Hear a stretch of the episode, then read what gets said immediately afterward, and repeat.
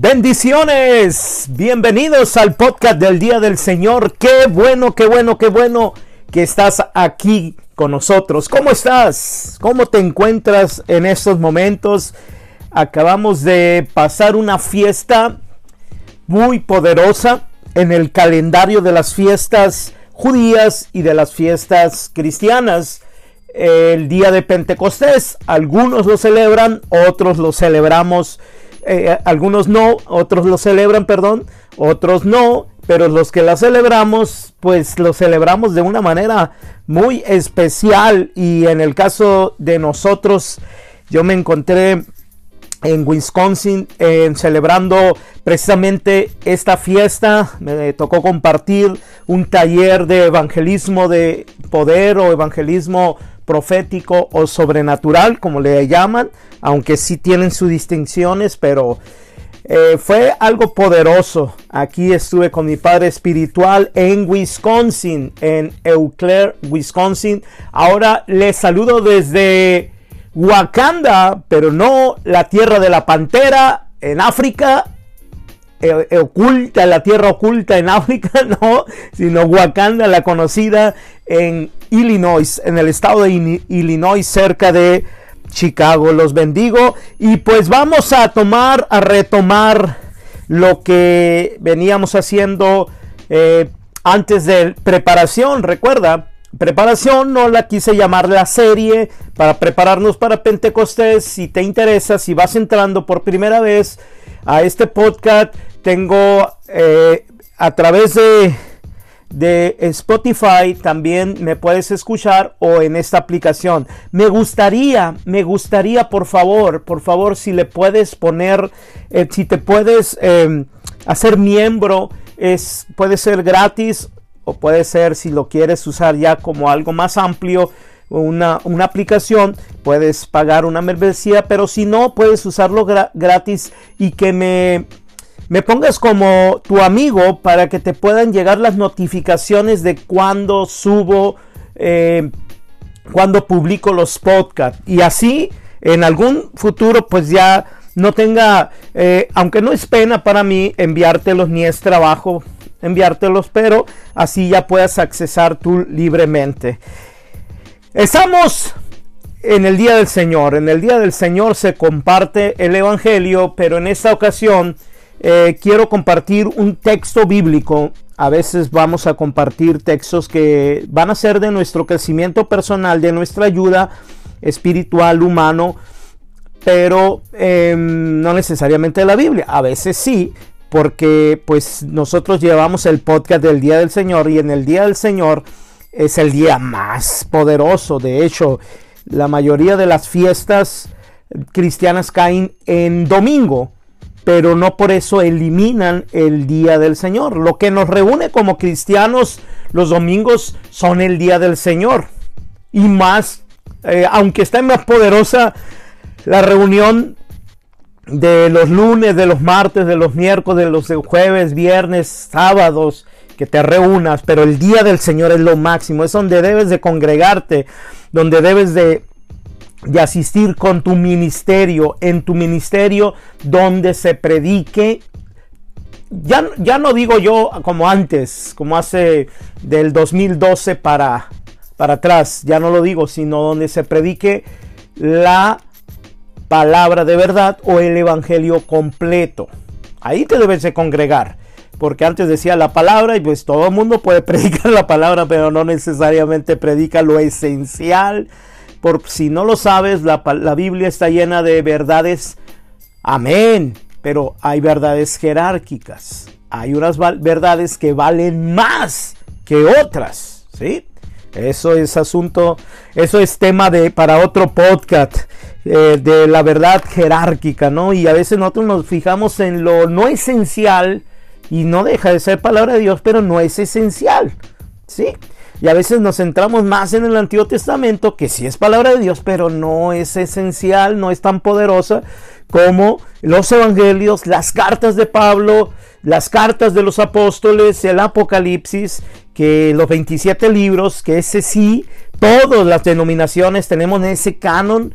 Puede haber variación en el canon largo, en el canon corto del Antiguo Testamento, pero no en el canon del Nuevo Testamento. Pero hoy me voy a fijar en una del Nuevo Testamento de Hechos de los Apóstoles, aunque el día del Señor siempre se debe de predicar el Evangelio, ¿no? Los evangelios de Mateo, Marcos, Lucas y Juan, sino el Evangelio.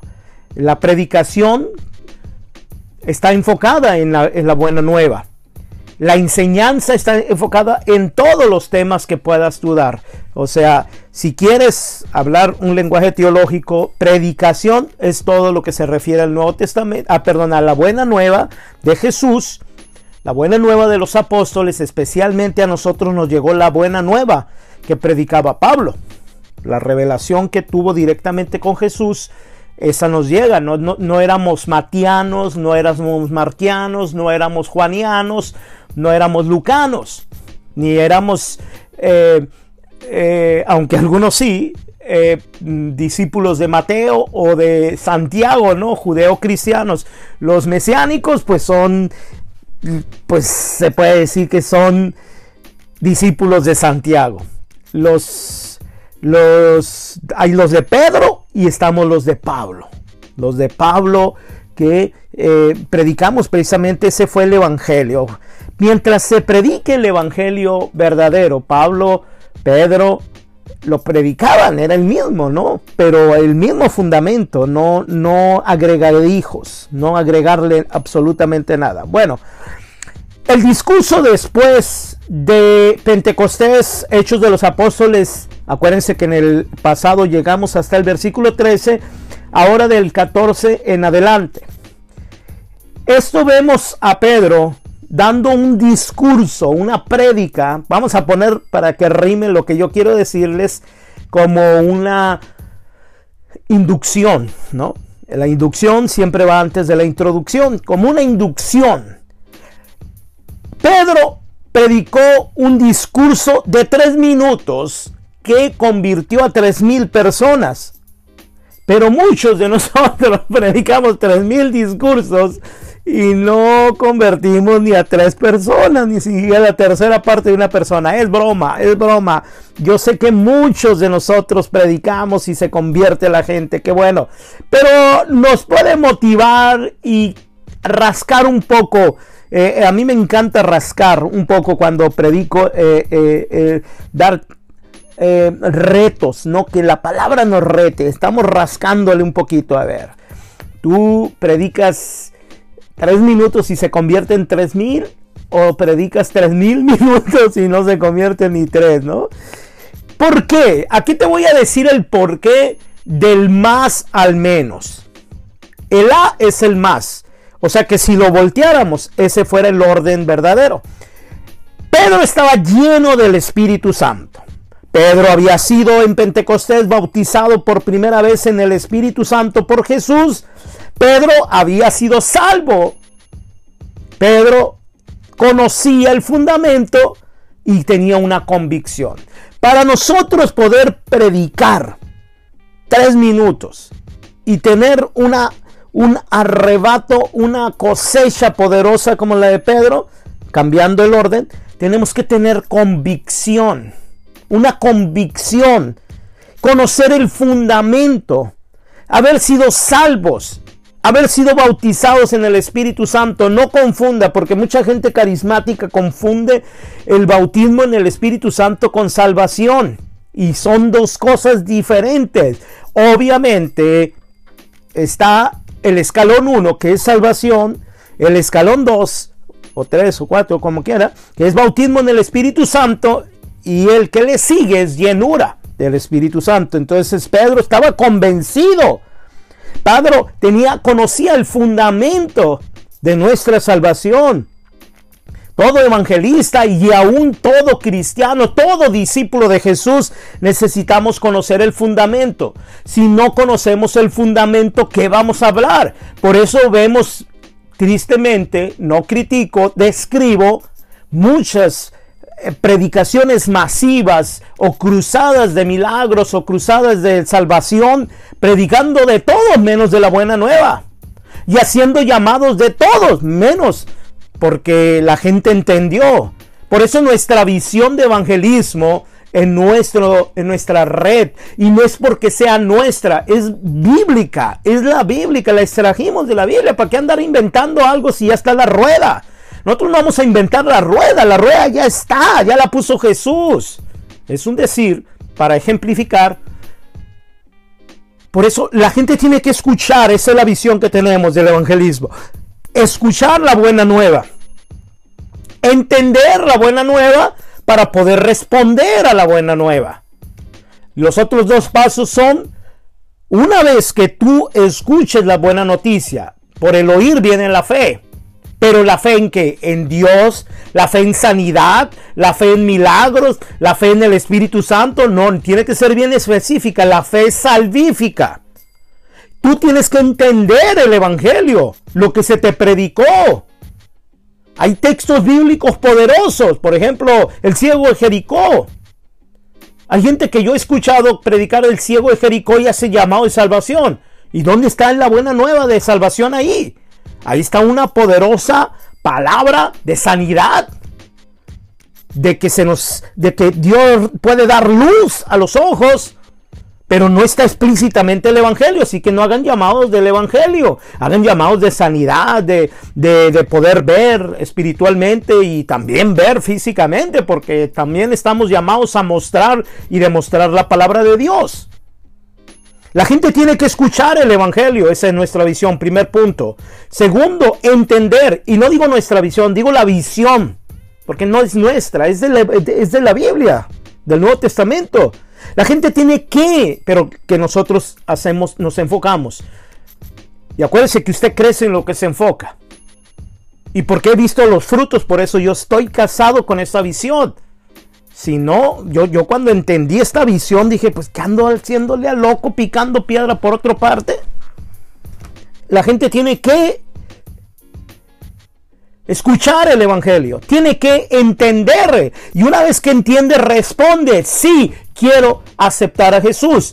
O si no, porque también está la posibilidad del no, pero que el no sea porque no le gustó. No porque no le entendió ni supo de qué se trataba. Por eso tiene que ser claro.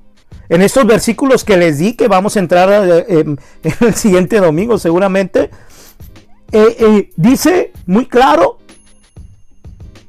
aunque se refería explícitamente a que la gente decía que estaban borrachos después de Pentecostés, dice Pedro, judíos y todos los que vivéis, vivís en Jerusalén Acuérdense que no toda la gente que estaba ahí eh, era habitante de Jerusalén, venían por la fiesta de Pentecostés. Por lo menos tenían que venir a una de las siete fiestas y era la fiesta de Pascua. A los más riquillos venían a Pentecostés, los otros más riquillos venían a las fiestas de los tabernáculos, que es donde Jesús se pone de pie y grita en altavoz, si alguno de ustedes tiene sed, venga a mí, como dice la escritura, de su seno correrán ríos de agua viva. Esa era la fiesta de los tabernáculos. Eran siete fiestas poderosas. Las tres más poderosas eran esas tres. La Pascua, Pentecostés y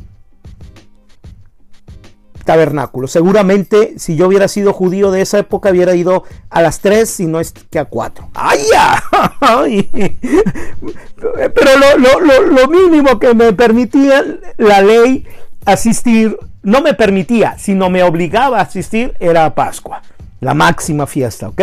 Entonces, miren lo que dice Pedro, judíos y todos los que vivís en Jerusalén, que quede bien claro, que quede bien claro lo que os voy a decir esa es una frase que todo predicador debemos de tener bien, bien metida en la cabeza, que quede bien claro. Tenemos que predicar, enseñar el evangelio, predicar el evangelio, gritar, kerigmatear. Kerigma griego es gritar, gritar el evangelio.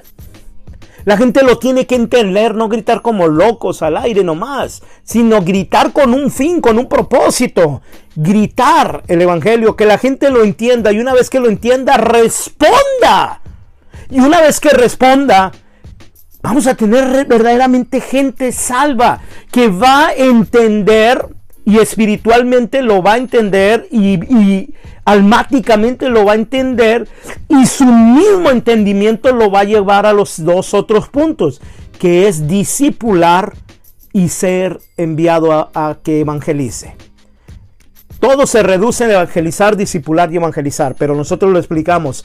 Eh, eh, escuchar la buena nueva, entender la buena nueva, responder a la buena nueva, discipularte en el reino para poder ser un pregonero de todo lo que has escuchado. O sea, hay quienes tienen el carisma de evangelizar, evangelismo, la oficina. Eso te cambia el carácter, eso te cambia la identidad. Pobre de la gente que dice que es un título nomás. Yo no quiero los títulos. Bueno, pues no está entendiendo verdaderamente. Esto no es título. Yo no lo veo como título. Esto te cambia el carácter. Si cuando un sacerdote católico lo ordena o el obispo, le cambia el carácter, lo muda, le cambia el carácter, ahora un ministerio de Jesús, ya sea apóstol, profeta, evangelista, pastor o maestro, te va a cambiar, va a ser parte de tu identidad. Aunque va a ser un oficio, pero también es parte de tu identidad. Eso a mí me cambió.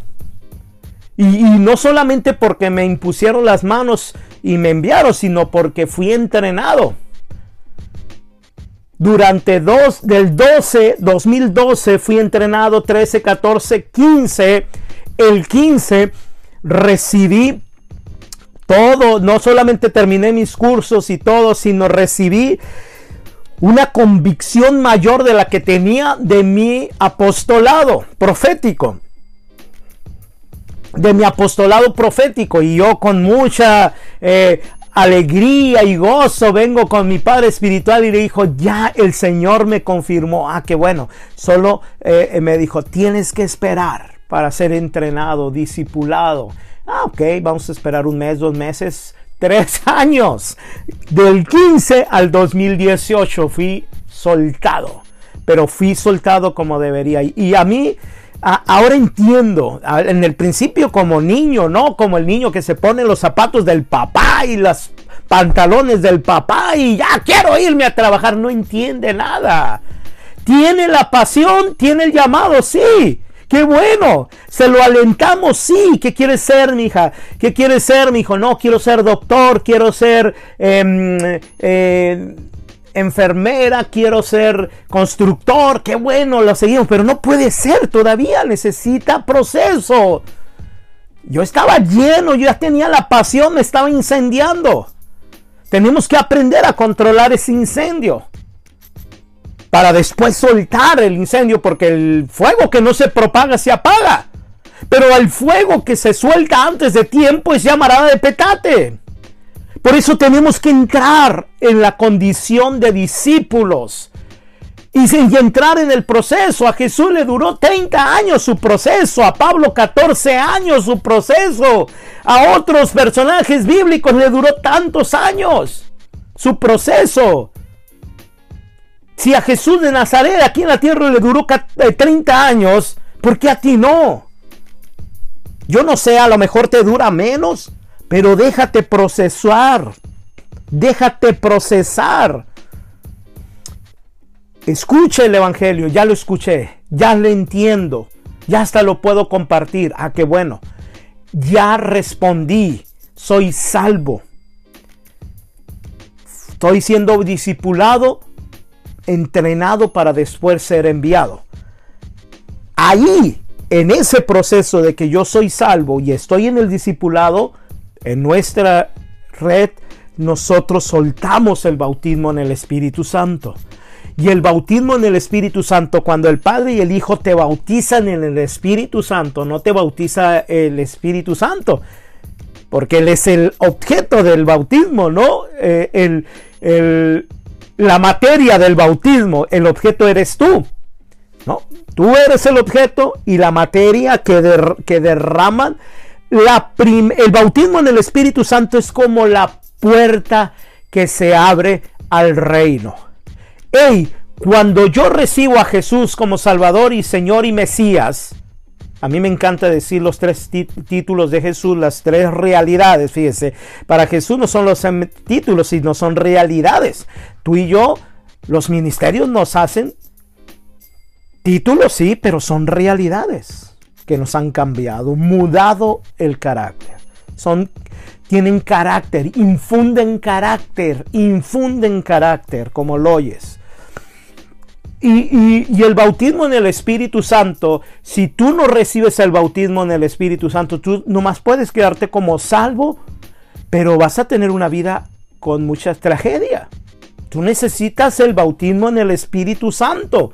Y después, ah, todos los días me puede bautizar Jesús.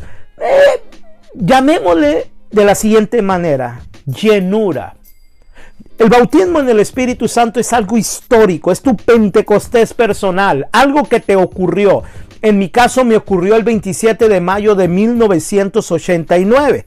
Cuando fui salvo en un solo kit, en un solo paquete, me llegó la salvación y el bautismo en el Espíritu Santo en tres días.